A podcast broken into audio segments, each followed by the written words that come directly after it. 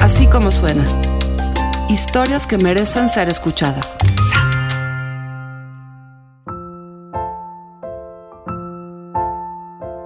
Están en todas partes, pero por alguna razón no los vemos.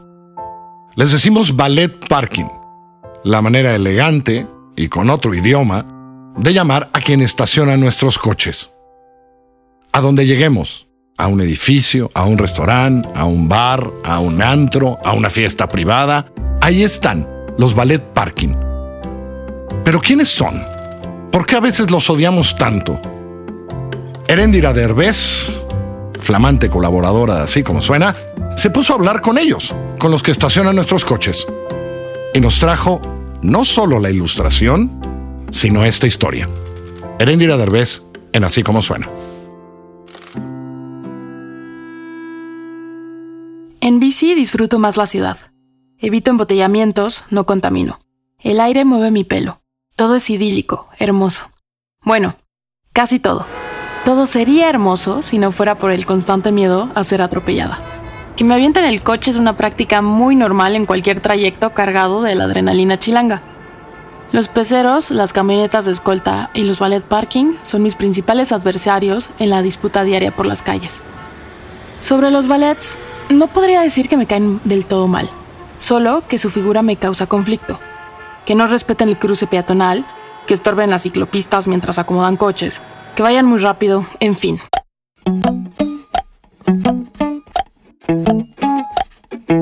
Hace meses leí en Twitter las quejas de un usuario molesto, porque en un restaurante de la colonia Roma, el ballet tomó un boleto caduco de parquímetro y con la delicadeza de un artista del collage, le pegó números de otro boleto viejo para cambiar la hora de vencimiento.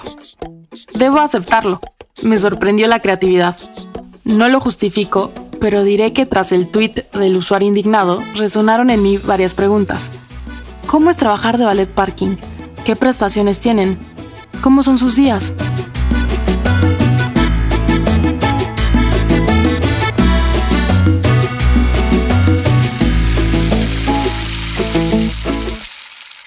En una ciudad donde moverse en coche es un privilegio para unos cuantos, las calles son para los conductores y el tráfico, ese, ese nos pega a todos. La industria restaurantera y la del entretenimiento también apuestan a que sus comensales lleguen en automóvil, y por ello los ballet parking tienen un papel importantísimo. Facilitan la entrada de los clientes, son la primera impresión del lugar y los locales que no cuentan con estacionamiento propio requieren obligatoriamente, por la ley de establecimientos mercantiles, de sus servicios. Los vemos porque llevan chalecos coloridos, pero sabemos muy poco sobre su trabajo. Eso sí, se dice muchísimo. Que si te consiguen todo tipo de drogas, que si son una mafia, que si todos pagan extorsión, que si todos extorsionan. En fin, con grabador en mano decidí aclarar mis dudas y así, por pura casualidad, conocí a Daniel Mendoza, un estudiante de comunicación que le gusta la radio y desea convertirse en un periodista. Un veinteañero que para costear sus estudios trabaja cuatro días a la semana como ballet al sur de la ciudad. Me gustaría trabajar en un medio impreso como tal, no sé, en un periódico. Puede ser la revista Proceso o el periódico La Jornada. Es muy amable y con paciencia responde mis preguntas. Me cita en un café de la Condesa. Fue a visitar a un amigo en la Roma, la colonia contigua. Pide un capuchino y me cuenta que le fue bastante bien en el cuatrimestre pasado Estudia en la Universidad del Distrito Federal, en Santa María de la Ribera, una escuela pequeña y privada. Paga 2.500 pesos al mes, menos que el resto de sus compañeros porque tiene una beca. Saqué tres nueves, un 10 y un 8, y de promedio fueron 9.0, el que me dio la beca máxima. Fue admitido en la UNAM, una universidad que rechaza a más del 90% de sus aspirantes. Recién salió de la, de la prepa, hice exámenes para las universidades y me había quedado en, la, en la UNAM, pero no decidí no ir porque me quedaba muy lejos de mi casa. O sea, ya hice la cuenta y eran como dos horas, horas y media. Si había mucho tráfico, tres horas, sin contar las lluvias. Sus días, como los de varios ballets con los que platiqué, es un ir y venir entre el Edomex y la capital. Me levanto, cuatro y media. Desayuno, regularmente desayuno siempre un Yakul y una galleta de chocolate. Salgo hacia la carretera, pasa el autobús, me subo al autobús, me duermo una hora y llego al metro San Lázaro. De ahí tomo el metro hacia Pino Suárez, de Pino Suárez hacia San Cosme. Llego a la escuela. Dependiendo del día, tengo clases hasta las 11 o 1 o 3. Platiqué con más de 20 ballets en zonas como La Condesa, Roma, San Ángel, Santa Fe y Las Águilas. Colonias donde viven, comen y beben las clases más acomodadas de la ciudad. Sí, sí, vivo lejos. Toluca. Eh, de hecho, me quedo toda la semana aquí, rento un cuarto. Realmente yo vivo cerca, vivo aquí a dos colonias, pero mis compañeros viven en Chalco. Y ellos sí vienen, se tardan un rato en, en el transporte. ¿Cuánto tardas tú en el transporte? Dos horas. Dos horas y media.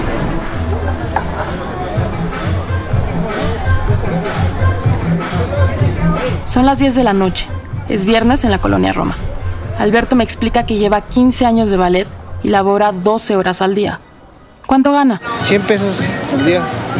Y más propinas. Las ¿no? propinas. ajá. Y cuando le va muy bien, ¿cuánto junta propinas? Unos 100, 200 pesos. Varía. Y cuando le va mal, Entonces nos llevamos 100, ¿va? Perdón, la llave del Fiat, por favor. Atrás, digo.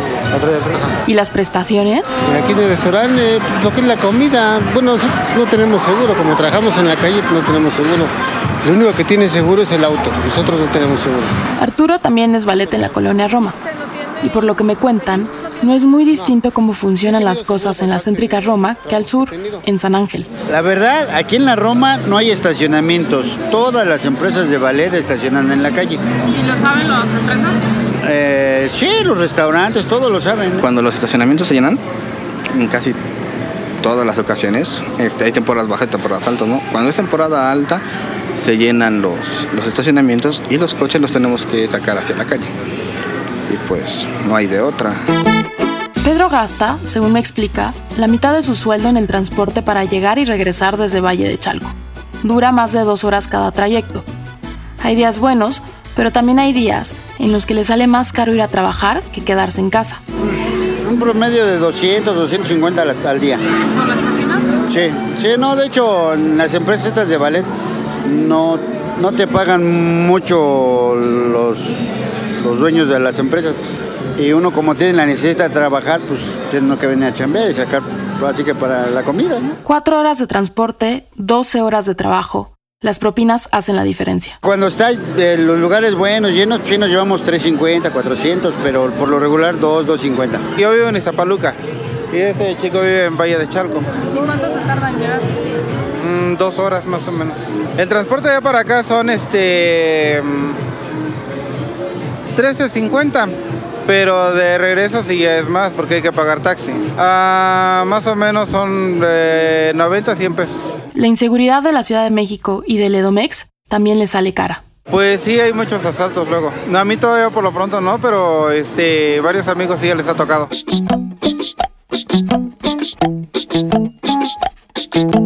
No encontré a mujeres que se dedicaran a hacer ballet. Daniel piensa que es justamente por los horarios. He visto checadoras y boleteras, pero ballet parking como tal no. Y creo que ha de ser por una cuestión más de seguridad, porque usualmente salimos en la madrugada, entonces la ciudad es muy insegura.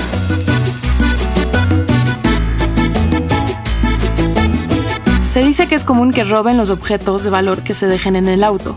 Efectivo, lentes, teléfonos. Eh, hay empresas o compañeros de ballet que sí toman lo que no es de ellos y nosotros que estamos aquí, por ejemplo, yo aquí llevo siete años y digo, llegan y oye, te encargo hasta mi llanta de refacción, te encargo esto, te encargo la herramienta y ya le han robado, ¿no? Dices tú, pues ¿cómo es posible, no? Si uno come de aquí, pues ¿por qué va a robar uno ahí? Daniel conoce muy bien ese tema. Una vez hasta fue arrestado. Los recibes normalmente, hola, ¿cómo está? Bienvenido a qué lugar visita, bla, bla, bla, bla. Y siempre se hace la pregunta, ¿deja algo de valor en su vehículo? No, gracias. Y se metió. Se va, órale. Y ya se metió. Entonces cuando sale, él reclama un teléfono, él agarra, se sube, avanza un medio metro y dice, le llama, me llamó a mí. Y me dice, oye, yo aquí había dejado un teléfono. Me parece que era Blackberry. No me acuerdo muy bien. Pero me dijo, yo aquí había dejado mi teléfono, mi Blackberry. Entonces le decimos, no, ahí no dejó nada. Él detuvo una patrulla y por petición nos subieron a la patrulla y nos llevaron a presentar. Entonces, después ya le marcan que su teléfono lo dejan en su casa, o en su oficina, no sé. Pero lo, lo tenía él, entonces agarró y dijo, ah, ya lo encontré y se fue. O sea, no fue ni para decir, ah, disculpen, no, me y ya. ahí. Pero él no tiene ningún empacho en contarme sobre corrupción o sobre propuestas de negocios turbios. Hay ocasiones en las que se te acercan personas y te dicen, oye, te voy a dar tanto porque me saques las tarjetas. Y pues, obviamente no, no, bueno, no lo hemos hecho. Quiero pensar que hay personas que sí, porque, vaya, tú llevas todas las de perder. O sea, tú eres el responsable del vehículo y de lo que hay en su interior como tal. Y si llega a pasar algo o hacer un mal uso, van contra ti. Sobre la grúa, el corralón y las mordidas, la dinámica es muy simple. Los empleados del corralón saben que los ballet tienen prisa y los ballet saben que las cosas funcionan chueco. Por ejemplo, a los que estacionan en, los, en las calles, para que la grúa no lleve tus vehículos, le tienes que dar una mordida. O por ejemplo, cuando la grúa se lleva de plano tu vehículo y tú llegas como ballet, o sea, porque siempre te preguntan, ¿no? Este, te, lle- te pide una serie de requisitos, este, tarjeta de circulación, licencia. Ahora ya es el seguro y obviamente de- demostrar que es tu vehículo, ¿no? Y tú llegas diciendo, no, es que no es mi vehículo, es de un cliente, pero yo soy el responsable de él.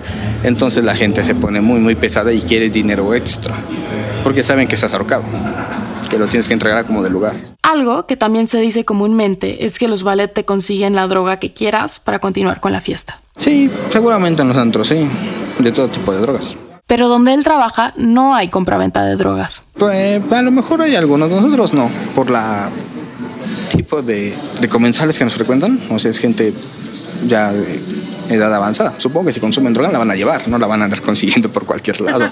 Es platicador y sonríe mientras se acuerda de una anécdota. ¿Quién vende droga? ¿Quién vende coca? Pues sí, claro, el policía. y ya se fue. Entonces, después de un rato, regresa el policía a reclamar, "Oye, ¿por qué dices que yo vendo droga? ¿Por qué? Me fue a pedir cocaína. No, es que pidió coca, pero es que el poli de ahí vende Coca-Cola y dulces y galletas. Entonces fue un malentendido muy, muy gracioso. Pero el poli sí se molestó. De ballet pasa a ser asistente personal, chofer, mensajero, de todo. A veces quieren, no sé, si van con una chica y si quieren lucir más, van y dicen, este, oye, veme a conseguir un ramo de rosas gigantes. Y ahí tienes que ir, ¿no?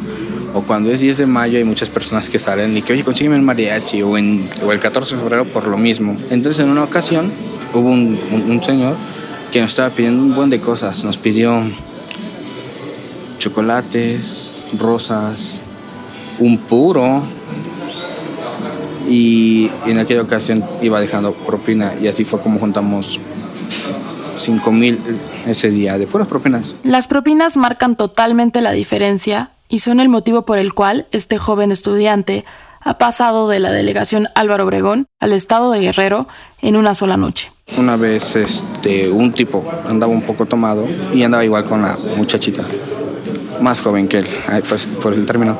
Entonces, este tipo dijo, salió muy, muy ebrio. Bueno, no mucho, pero sí ebrio.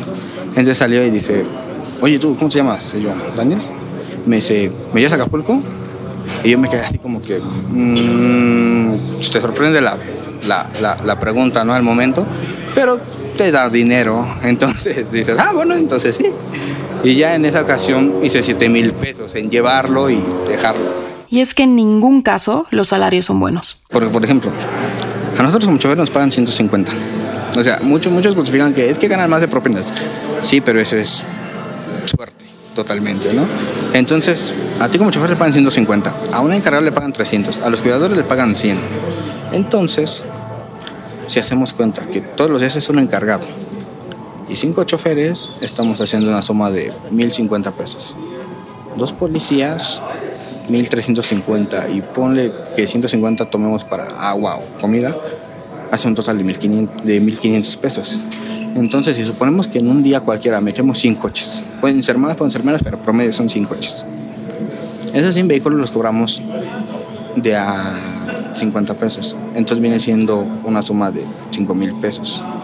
Entonces, de esos 5 mil pesos, 1.500 los repartes entre 8 personas y 3.500 entre una persona que ni siquiera fue a trabajar. Entonces, ahí algo no cuadra en tema de justicia.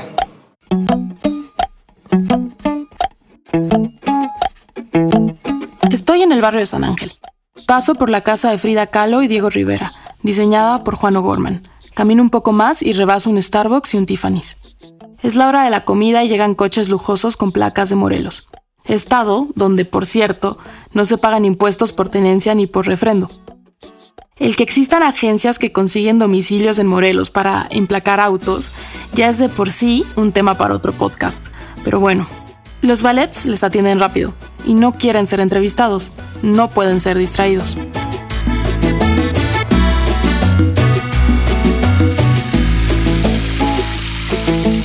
Tiene sentido, no debo de interrumpirlos si las propinas son la parte esencial de sus ingresos.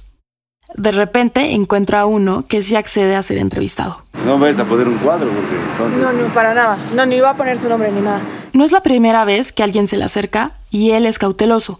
Es un lugar donde no es raro ver a figuras de la farándula y de la política entre las mesas. Llegó una chava y le dijo... Llegó una chava y me dice, "Oiga, cuando llegue un artista, así, échame un llamado, yo voy enseguida y te vas a ganar este, una lana.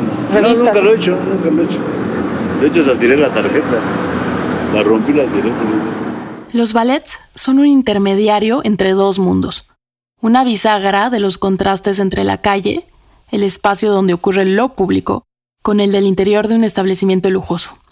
Daniel lo entiende muy bien y habla de ello con ejemplos precisos. En Puebla, donde hay familias que, y, y lo he visto, que comen con 500 pesos a la semana, una familia de 6 personas, y en cambio acá he llegado a ver que pagan cuentas de 25 mil pesos, de verdad, en una sola comida, una familia de 8 personas, 10 personas. Cuando hablamos de lujo, es sincero. En términos generales, tiene una muy buena relación con los comensales. Son mucho más amables que la gente normal, que la gente de menos poder adquisitivo. Eso sí es muy, muy claro la diferencia, o sea, son muy educados, la gran mayoría. Sí, sí hay sus excepciones, pero yo creo que son menos los que son mal educados que los que son buenos educados. Comenzó a trabajar como ballet antes de cumplir los 18 años. Ahora, incluso, ha establecido cierto grado de amistad con los clientes. Hay muchas personas que son muy, muy amables, hay personas que, que llegan y platican contigo, o esas relaciones que se hacen de trabajador y cliente que llegan y, ah, ¿cómo estás? Por ejemplo, en mi caso yo llevo ahí ya cinco años, no, cuatro y medio por ahí. Y este, hay clientes que van, no sé, dos veces a la semana y ya me ven y ya me preguntan, ¿cómo va la escuela? Ah, bastante bien, señor. Cualquier cosa que necesites, me dices, "Oh, ah, gracias. Su abuelo le enseñó a conducir cuando era un niño. Así le despertó cierto gusto por los coches. Pero ese interés ha ido decayendo y ya no le sorprenden los autos lujosos. Pues a la larga te hace. pues es un coche normal, de verdad. Después de un cierto tiempo ya no ves la diferencia. Porque, vaya, el lujo sí es mucho, mucho mejor que, que un Chevy, por ejemplo, ¿no? Pero esa pequeña diferencia es. Vaya, la comodidad. Ambos te llevan, ambos te traen. Pero antes, sí, Como nuevo le buscas pisarle al acelerador y sí, casi todos, ¿no? No, pero sí, sí como el primer mes sí me gustaba. Y todos los nuevos son así, llegan y quieren calar los coches. Daniel sonríe mientras platica. Tiene un rostro muy amigable, como de niño. Es joven, pero a su edad tiene las cosas muy claras. Se preocupa por temas sociales y estos son los que lo llevaron a tomar decisiones profesionales. Todo empezó cuando estudiaba en la Preparatoria Oficial 224 y asistió a una manifestación.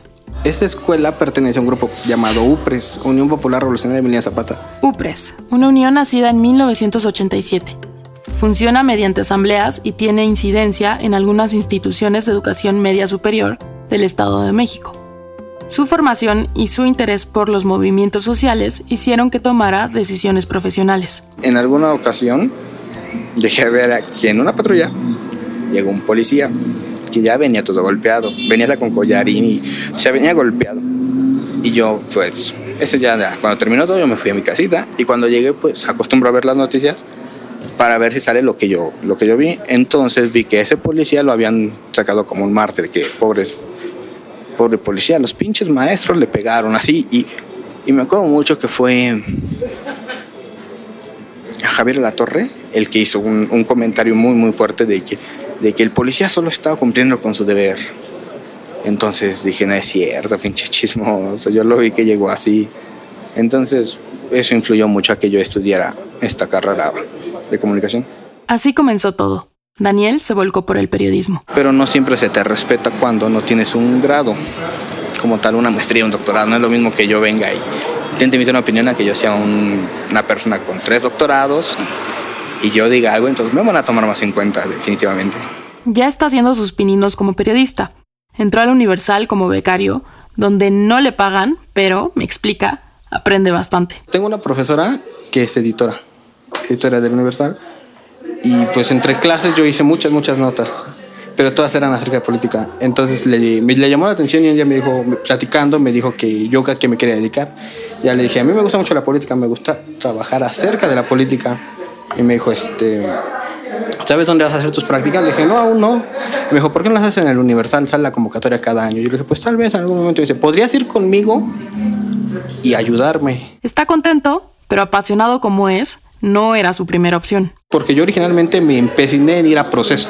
No solo se interesa por el periodismo, en algún momento aspiró por una carrera política y con 18 años fue candidato en San José Chicolapan. Entonces, yo siempre he sido muy revoltoso en esas cuestiones de que, por ejemplo, recuerdo que se, una vez se fundieron todas las lámparas de la calle y tardan como tres semanas y no había nada de progreso, entonces yo me organicé y hice un escrito y pasé casa por casa buscando firmas para que las arreglaran. Entonces como que eso le llamó la atención al partido del PRD y un día me llegó la invitación de que si quería ser candidato a, a la delegación y acepté, pero perdí. Llevamos seis meses de conocernos y esta última vez que lo veo me explica que las cosas no han ido bien. Y desde el sismo nada es igual. Ha habido lunes que son un desastre y te llevas 20 pesos. Este año ha sido muy malo, este año. Estos principios meses, primeros meses del año no han sido para nada buenos. ¿A qué crees que se deba? No tengo idea. Tal vez. Es que para los clientes que tenemos, casi todos tienen empresas, fábricas y X cosas, ¿no? Son productores. Entonces, quiero yo pensar que por los problemas que tiene el país, no sé, se me ocurre la, la negociación que tiene el Tratado de Libre Comercio ahorita, este. La, la, la- la mala expectativa que hicieron del año pasado de crecimiento en México, que le habían pronosticado sin cuatro, cuatro puntos y creció 1.8 me parece, o sea, fue terrible. Además, Daniel, su madre, su padre y su hermana se tuvieron que mudar intempestivamente y dejar en dos semanas su casa en Texcoco, donde habían vivido por años. Tenemos un pequeño negocio de chiles, de molino. Ujú. O sea, era muy, muy pequeño porque ni siquiera era distribuidora. Entonces llegaron que unos tipos, ¿no? De que queremos mil pesos a la semana. Y a un vecino lo secuestraron y fue por eso mismo. Entonces mi mamá sí tuvo mucho miedo. "Ah". Entonces nos mudamos súper rápido. Lo veo muy ocupado, pero pese a las dificultades, contento.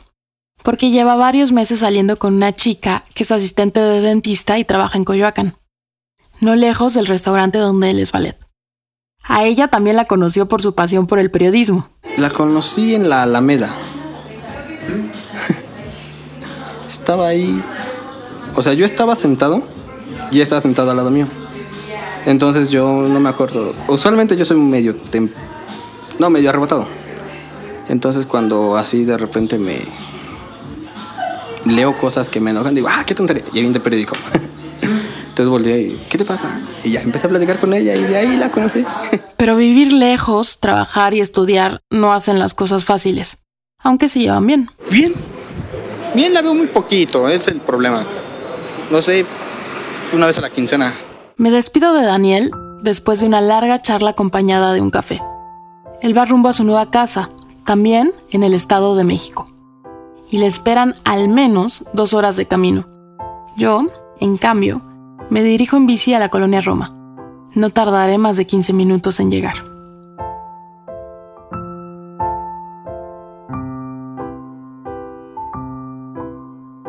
Así como suena, es una producción de puro contenido. La productora general de Así como suena, la que hace que esto se oiga como usted lo oye, es Mariana Linares Cruz. El diseño sonoro y la mezcla, Hugo Santos. La música, toda original en Así como suena es de Amado López. El sonido directo es de José Fernández Tanco. Así como suena, es un emprendimiento de puro contenido Sociedad Anónima, que somos María Scherer, Giselle Ibarra y yo. Yo soy Carlos Puch. Les recuerdo que estamos en Google Play, en iTunes, en la página así como suena.com y desde hace muy poco en Spotify móvil. Nos escuchamos en la próxima.